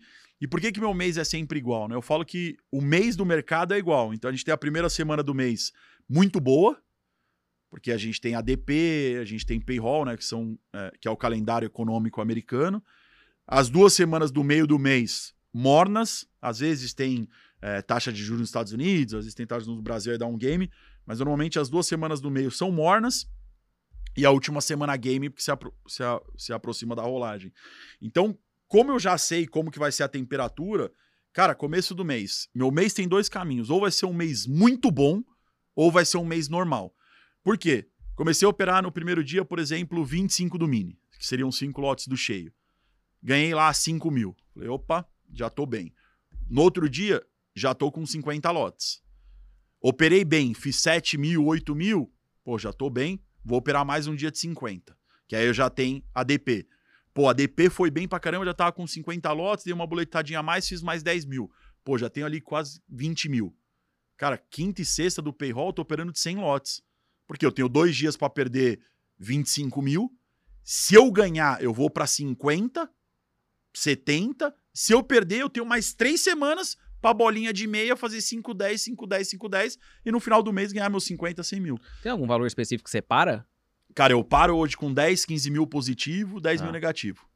É o que eu, que eu acostumei a operar, que eu chamo bolinha de meia. E o mês, você para também? Não. Tem algum valor específico? Fala, cara, se eu bater X. Pra mim é, dia, é, é, dias operados, cara. Porque tá. como eu não tenho muitos dias que eu vou extrapolar a meta. Então, por exemplo, tô buscando 10, 15, fiz 20, 25, já tá dentro do meu horário. Então eu gosto muito de operar a primeira hora do dia. Cara, e bati minha meta, fui eficiente. Ah, tem dia que a, a mão tá melhor. Por exemplo, normalmente dias que meu financeiro ultrapassa a meta. É dia de payroll, é dia de DDP, é dia de notícia. Porque às vezes você tá com 10, 12, aí você fala, pô, vou parar no 15, aí você pega uma mão com lote grande e já vai para 20 direto. Você faz uma boleta de 8 mil. E aí para. Para mim, trader tem que parar, cara. Esse negócio, ah, só mais um pouquinho, só mais É. um pouquinho, só mais um pouquinho. É merda. Você acaba devolvendo tudo. Boa. Tem uma pergunta aqui do. É, é- é algo bastante interessante, principalmente para você que já tem aí uma década e meia de, de mercado. Eu tenho a minha opinião sobre, mas o Jorge Albuquerque ele pergunta o seguinte: Em 2030 nós teremos muitos traders no mercado? Ou você vê que é um cenário ruim, tipo, a gente vai ter um, um, um percentual mais baixo de profissionais no mercado. Aí, sei lá, por. Ele não explicou aqui o porquê, mas sei lá, talvez por. Ah, vai ah, ter muito mais. artificial. é, robô. vai ter muito mais robô, ou você acha que. Enfim. Que o mercado de pessoa física tende a crescer nesse sentido, de traders mesmo, pessoa, a própria pessoa, o indivíduo, enfim, operando, ou você acha que o mercado de robô vai Cara, explodir tudo? É, eu acho que o mercado vai ter mais pessoas, porque vai ter mais pessoas na bolsa, vai ter mais pessoas buscando é, uma profissão que não dependa de chefe, não dependa de funcionário, o mercado sempre melhora. Então você pega Estados Unidos, lá trader só aumenta, mesmo com robô, é, mesmo com inteligência artificial, tem. Porque não é sobre trader, é sobre vida. O cara tá cansado do chefe, ele vai pra internet. Aí ele tá cansado de funcionário, ele vem pro mercado. Tá cansado de estoque, ele vem pro mercado. Tá cansado de cliente, ele vem pro mercado. Então eu acredito que vai ter mais traders. o mercado com certeza vai mudar, né? Vamos ter que se adaptar. Era um mercado é, em 2007, depois era um mercado em 2010. Mudou totalmente o mercado 2013 para 14 com a entrada dos robôs. O mercado vem mudando, a inteligência artificial vem mudando, mas ninguém resiste ainda a uma coisa que acontece no mercado, que é um participante grande querendo comprar. Em 2030 ainda vai existir uma BlackRock, ainda vai existir é, uma Renascense que vai decidir é, apostar. Tomara que em 2030 o Brasil não seja mais um país emergente, Graças seja um dos principais né? países do mundo. Mas o cara vai querer-. Mas o cara vai querer entrar no Brasil, vai querer comprar dólar, vai querer comprar índice, e quando esse cara entrar, não tem inteligência artificial, não tem robô, ele vai precisar dar a cara pro mercado e a gente vai conseguir Boa. seguir ele. Boa. É, o, Felipe, o Felipe Barreto perguntou o seguinte: dada, a volatilidade do mercado no cenário atual, né? Puta, ele, ele colocou, né? O que é considerado scalp para win e para dólar? Ele tá, ele tá basicamente naquela noção de que Consigo- scalp são, são, são, explicar, são fica operações mais, mais, mais curtas, Sim. enfim. O que, que é, o que, que é um scalping, cara? Independente do mercado, se o mercado tá oscilando, por exemplo, 100 pontos de dólar, uma coisa que eu olho muito se chama frequência de mercado. O que, é frequência de mercado? É o tamanho médio dos movimentos. A gente tem um tamanho médio de brasileiro. Se andar na rua, vai ser na média aí 1,60, 1,70. Passou de 1,70, você sabe que o cara é grande. Passou, sei lá, de 1,40, 1,30, você vai olhar, você vai falar, pô, essa pessoa aqui já não é tão alta. Né? Então a gente sabe o que é um padrão de tamanho. No mercado a gente tem a mesma coisa. Pô, passou 3, 4 dias oscilando 100 pontos, a gente sabe que 10 pontos ali é um tamanho que você considera normal. Feito isso, a gente tem que a frequência do mercado é 10% oscilação máxima. Um scalping é metade da frequência. Então, no mercado de dólar que oscila 100 pontos, eu vou fazer uma operação muito rápida de 5 pontos. E como que eu sei que é rápido? Isso é o, é o melhor jeito do cara entender o que, que é um scalping. Quanto ele perde, entrou, perdeu. 5 pontos, esse é o scalping. É o que você perde rápido, porque é o que o mercado andou e você nem viu. Então, essa é a operação rápida. Se o mercado oscilar 10 pontos no dia, a gente vai ganhar meio ponto no dólar. Se ele oscilar 100, eu vou ganhar 5. No índice, por exemplo, a média é 1.500 pontos aí que oscila. A gente vai estar fazendo scalping aí de 75, 100 pontos. Essa é a operação. Então você sempre olha a média do mercado, porque é o balanço rápido, sabe? Você olha assim o mercado, pô, o robozinho puxa rápido já volta. Esse é o balanço que você pega é, ali no scalping. Por isso que a gente fala que é operação rápida, não curta. Quem determina a saída do scalping não é o trader. Quem determina a saída do scalping é o mercado. Então, se o mercado está mais volátil, saídas mais longas e stops mais longos. Porém, rápidos. Se o mercado está mais curto, né, uma janela menor de oscilação, você vai ganhar menos, também vai ter que estopar menos. Boa. Cara, tu opera, tu opera mercado internacional? Sim. O que, que você opera lá? Cara, o mercado que eu mais gosto de operar hoje é Bitcoin futuro. Apesar Ah. do mercado estar nesse lado aí que Sim. não vai para os 25, não Mas passa para os não vai. 20, também É. não rompe dos 30. É um mercado que nos últimos anos eu operei muito, mas um outro mercado que eu gosto de operar muito é mini S&P futuro, cara, que é mercado americano. Eu tenho uma particularidade e uma paixão por mercado futuro, né, cara? É onde está o dinheiro. É, lembra, eu sempre falo da questão da verdade, né? Puta, muita gente fala, ah, mercado de Forex, maior mercado do mundo, todo o dinheiro tá lá. Mercado de Forex atualizado 7 bi. Desculpa, 7 tri por dia. Mercados futuros globais 21 tri. Bizarro, né? Então, aonde está o dinheiro do mundo é nos mercados futuros. Né? Uma coisa que a gente estava conversando aqui nos bastidores, né? Pô, o cara vai operar é, Forex, vai operar é, contrato por diferença, vai operar, por exemplo, par euro-dólar. Ele está numa corretora que tem 500 corretoras que olham esse ativo. Aonde ele olha a referência?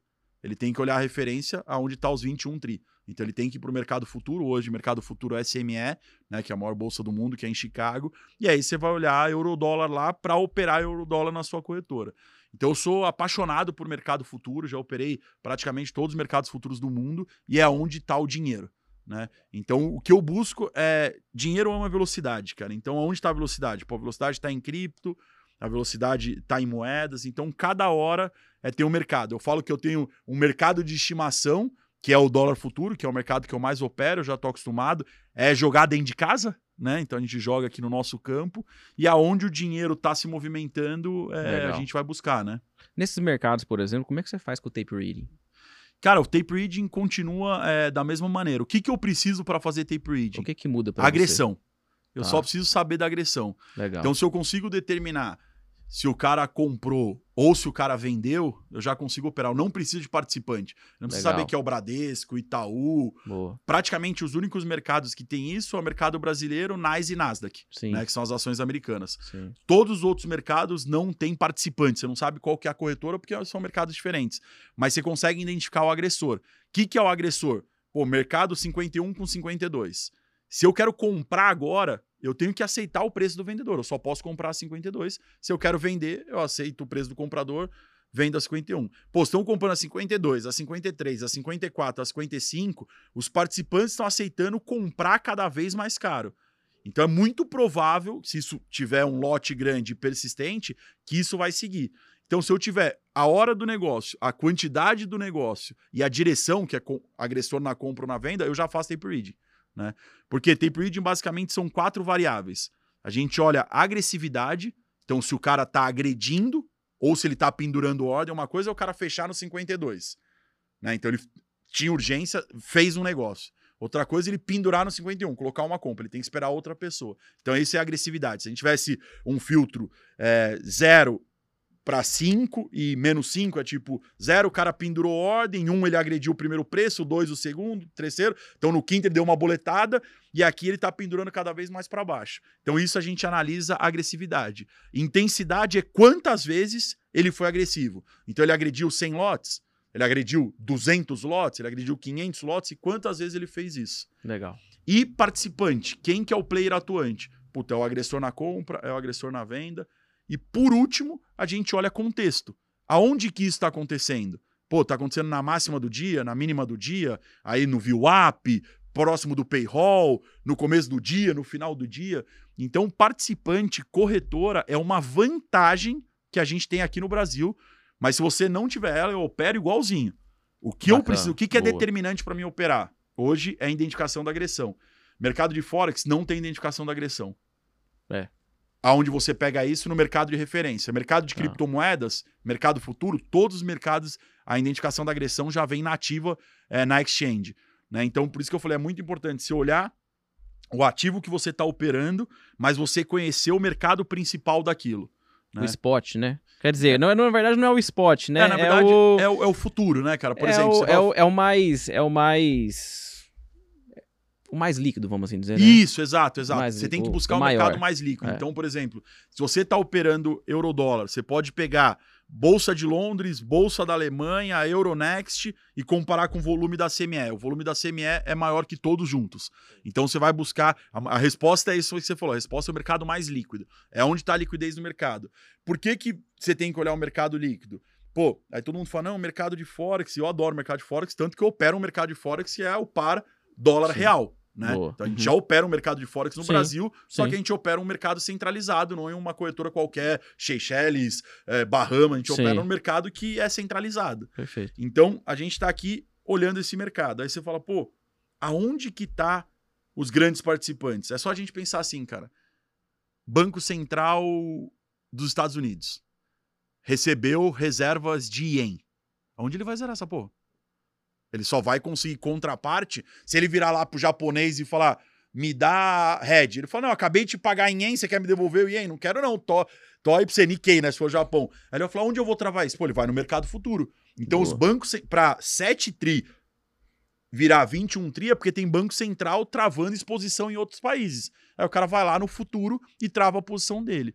Então por isso que eu gosto muito de olhar mercado futuro, que é onde o mundo inteiro tá se protegendo. O dinheiro, cara, é, para entender mercado, tá onde os caras se protegem. Por que que tá onde os caras se protegem? Porque o- pro cara se proteger, ele vai pagar preço, e para ele proteger tudo, ele vai deslocar preço. Perfeito. Então é lote grande procurando proteção e deslocando o preço. Se eu enxergo essa maré de deslocamento, cara, eu só entro aqui junto. A hora que esse cara parar de se proteger, estacionou, eu só pulo Para, fora. vaso fora. Exato, é isso. Boa. Muito bom. Cara, indica pra gente três livros. Três é, livros, não cara. precisa ser de mercado. Às vezes tem gente que fala, cara, tem outro livro aqui que eu gosto bastante, etc. Enfim. Cara, um primeiro, um primeiro livro que eu recomendo para todos, respeito é, a religião de todo mundo, mas é a Bíblia. Tá? né? Muito sobre dinheiro, sobre medo. é, tá na Bíblia, né, cara? Então você lê provérbios ali, Perfeito, É, perfeito. você vai entender é, tudo sobre dinheiro, né? Então eu acho que é uma, uma questão muito importante da pessoa. Pelo menos, cara, eu falo que se lê provérbios e lê salmos, o cara já vai conhecer muito do que a maioria dos gurus falam aí, das dúvidas que ele tem, tá, a resposta tá, é, tá na Bíblia, né, cara? É, um segundo livro que, é, que eu recomendo é, muito, muito, muito, cara, pro cara é, entender de mente e que foi o que mudou minha vida, é, que eu recebi é, de um grande mentor, que era um oficial do quartel quando eu, eu tava no CPOR, que é Poder Sem Limites, do Anthony Robbins, né, que fala muito sobre visualização, uma leitura é, muito leve, para você entender que, cara, você pode chegar aonde você quer chegar, independente de onde você nasceu, independente de, do que seja, né? Tá tudo é, é, dentro da, é, é, da sua mente, né? E falando um pouco de mercado, cara, um livro que eu recomendo muito é Trade in the Zone, Mark Douglas, né? É uma, uma bíblia aí pro, pro cara entender sobre mercado, é, entender sobre como é, é, as coisas funcionam. E depois, cara, é o cara se especializando, né? Legal. Eu falo assim, é, a galera me pergunta, Antunes, como que eu conheço o mercado? Cara, o melhor conhecimento de mercado, vou dar um bônus, tá? Que ninguém vai querer ler esse, né? Mas é ler o manual da bolsa, cara. Onde eu mais Legal. aprendi, onde eu mais Boa. aprendi, que você não encontra em nenhum curso, só nos da Scalp, brincadeira, Legal. jabá, né? Mas onde eu mais aprendi, cara, você falando, Antunes, onde você mais aprendeu depois do mercado foi ler os manuais, cara. Ninguém acessa, cara. Acessar. Ninguém segue a B3, cara. É Não, não acessar segue o mesmo, site da é. B3.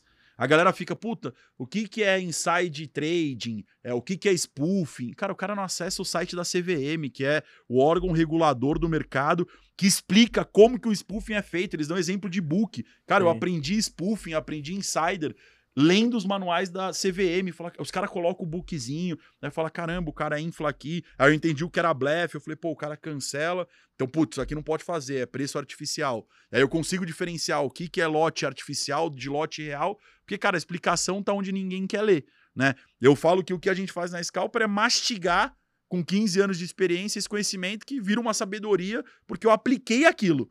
Mas onde eu mais aprendi foi nos manuais da bolsa, que ninguém quer acessar, cara. Né? Porque, tipo, um linguajar difícil, um linguajar técnico, mas é onde você mais aprende. Onde você mais aprende direito, cara? Você aprende nas leis, velho.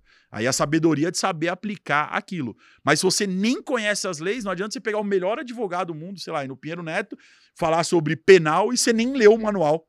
É, é isso que eu vivo hoje, que eu brinco todo mundo. Falo, cara, você vem tirar uma dúvida de mercado, mas você não perdeu tempo, você não sabe o que é histórico, você não sabe o que é preço, você não sabe o que é agressão, e você acha que você vai ganhar dinheiro, independente da técnica. Para enviar uma ordem para o mercado, você precisa saber essas coisas.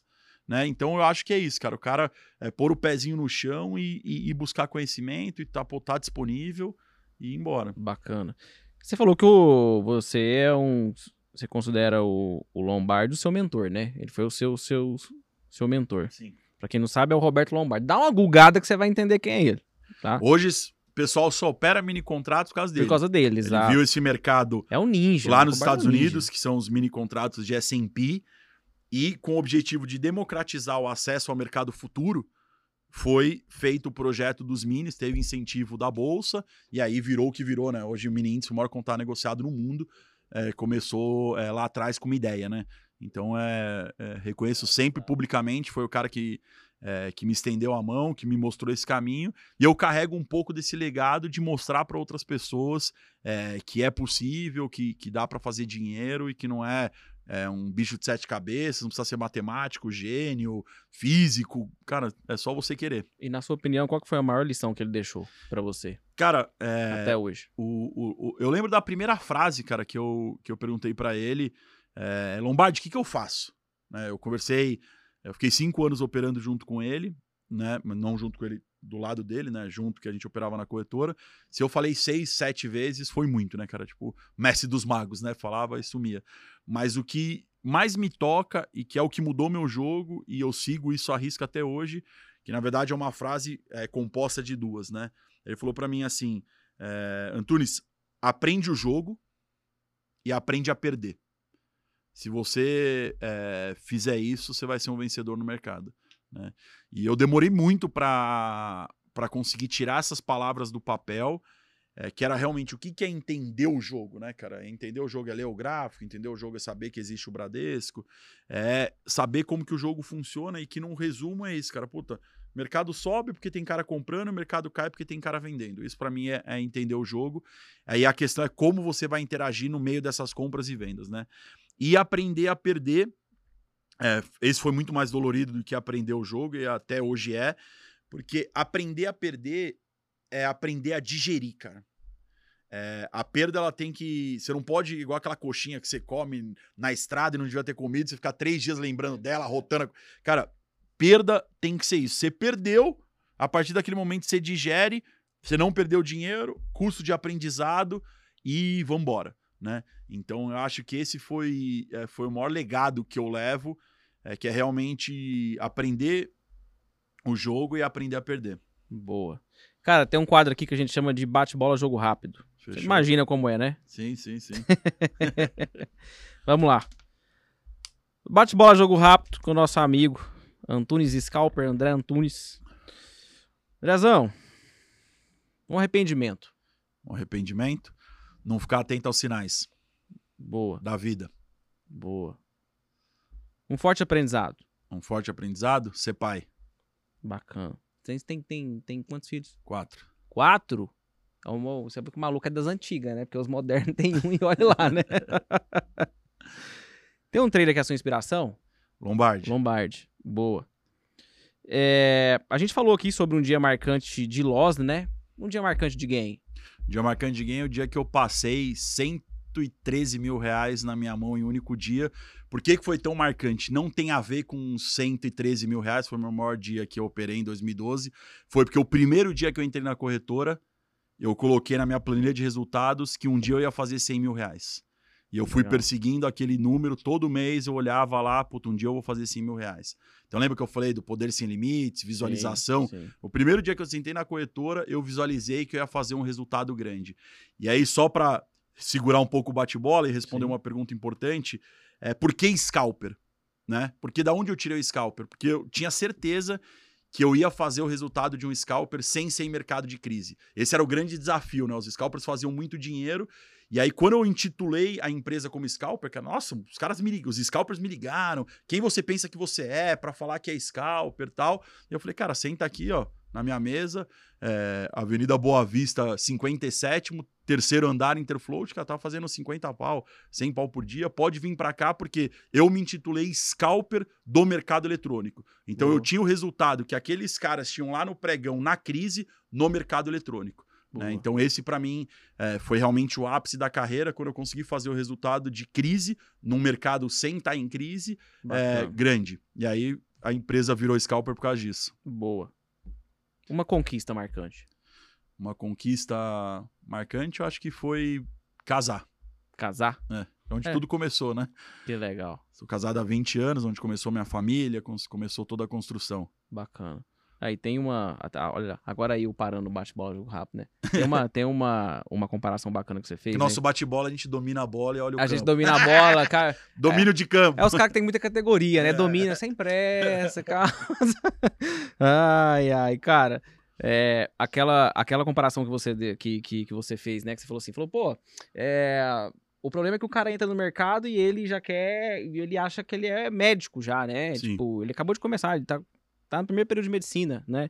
E aí, enfim, então, é, tudo leva tempo, né? Até falar, pô, lá, você dá o primeiro beijo, etc, depois você casa e tal, pá, pá. E aí tem um detalhe, né? Depois que você casa, você também tem que aprender a ser casado, né? Sim, sim, sim. É um puta desafio do cão, né? Inclusive, do cão não, de Deus, né? A gente fala do Aprender a ser feliz do que tá certo. Exatamente. É igual no mercado. Mas no, mas no mercado é igual. É, Você é tem que ser isso. feliz. É. Tem que, você quer estar certo no mercado, tem hora que você vai estopar. E Exatamente. aí você fala, pô, é melhor eu sair fora. Tô, tô certo, mas não tão certo. É então isso. sai fora, É preciso ser feliz. Per- perfeito. Essa analogia foi top. Perfeito. Cara, o trader que não estopa é. Perdedor. Boa. Se a sua boleta tivesse só um botão de compra ou de venda, só um botão de compra ou de venda, pra dólar, você compra ou vende? Compro. Compra. E pro índice, Brasil, Pro índice, compro. compra também. Compra, compra. Boa. Eu também acho, viu, cara? Eu também acho, inclu- inclusive. Família, Tudo. Deus, Acima de tudo. mercado financeiro. Paixão. Boa. Scalping é? Scalping é ganhar dinheiro rápido. Boa. Quem é o galã do mercado financeiro? Não pode, não vale você, nem eu, óbvio. Galã? É, quem é o galã do mercado O que, financeiro? que, é, que, que é galã pra você? Bonitão? Você que Ou sabe. cara bom? Pode ser. Um dos dois. O que que vem na sua cabeça? Puta, galã é um nome engraçado, hein? primeiro veio o bonitão, porque você falou dele primeiro. É, eu, eu, vou colocar, eu vou colocar o Lombardi de novo, porque o Lombardi era um Boa. lord, cara, um gentleman. Não sei se o galã vem disso, mas, cara, Boa, o Com cara. certeza. Você olhava assim, você fala, esse é o cara que conhece, bilionário, família, também tem, tem quatro filhos, uma esposa maravilhosa, casada há um monte Boa. de tempo, construiu um legado. Cara, o Lombardi é o típico perfil do cara rico, né? Sim, sim, sim. Tu bate o olho nele, vê a forma que ele se veste, e você sabe a história dele, né? Sim, Tu olha e sim, fala assim, sim. esse cara é rico mesmo. Quem é a musa do mercado financeiro? Cara, a musa do mercado financeiro, É. hum, pra mim é a abertura, porque é onde eu mais ganho dinheiro. Caralho. Eu tô falando de gente. Ó o cara fugindo Mas igual ó, o você ca- quer, você quer Pô. me, me enrolar, cara? Não, caralho, fala- brincando. Cara, mas de. Fa- de fala de mim- uma, de, uma, de uma mulher inteligente, tipo, você fala, falou, pô, inspiradora.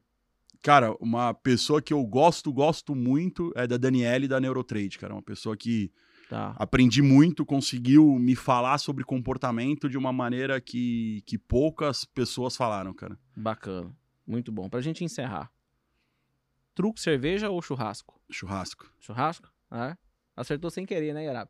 Fechado. Acertou sem querer. Normalmente o pessoal fala truco ou fala cerveja, mas a resposta. te- Existe uma resposta certa nessa, é churrasco. Se você gosta de truco e cerveja, é só você estar no churrasco. Exato. Cara, quem não te conhece, aonde te encontra, como te acompanha, como é que conhece ah, ah, ah, o Antunes? É YouTube, Instagram, como é que é? Cara, a gente tem é, vários locais, né? Então, local principal, scalper.com.br, vai cair no nosso site. Ali é a porta de entrada de tudo. Muito ativo no, no YouTube, né? Então é só André Antunes Scalper ou arroba antunes.scalper no YouTube, Instagram antunes.scalper, mas se entrar no site scalper.com.br, dali se Boa. abre o mundo de, de conteúdo, né? Boa, muito bom. Meus jovens, pra você que chegou aqui até o final desse episódio, deixa nos comentários aqui o que você achou. Gostou do Antunes? Achou ele chato? Achou ele legal? Né? Você achou que faltou alguma coisa no episódio? Dá seu feedback honesto, pode dar o feedback honesto. Mais uma Só vez. aprende com feedback. Exatamente. E é, o- é o que a gente sempre diz. Os bons feedbacks a gente agradece, os ruins a gente avalia, né? Se a gente não gostar, a gente manda você cagar. Mas, brincadeiras à parte, é verdade. Então, deixe seu comentário. Se você ainda não se inscreveu no canal, clica aqui no botão inscreva-se, tá?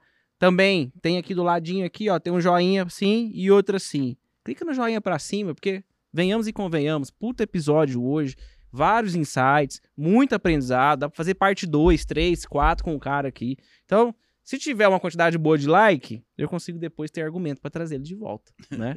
Então, bom. Pra gente poder encerrar, arroba os Traders Podcast lá no Instagram. Segue a gente lá, a gente solta os cortes todos lá.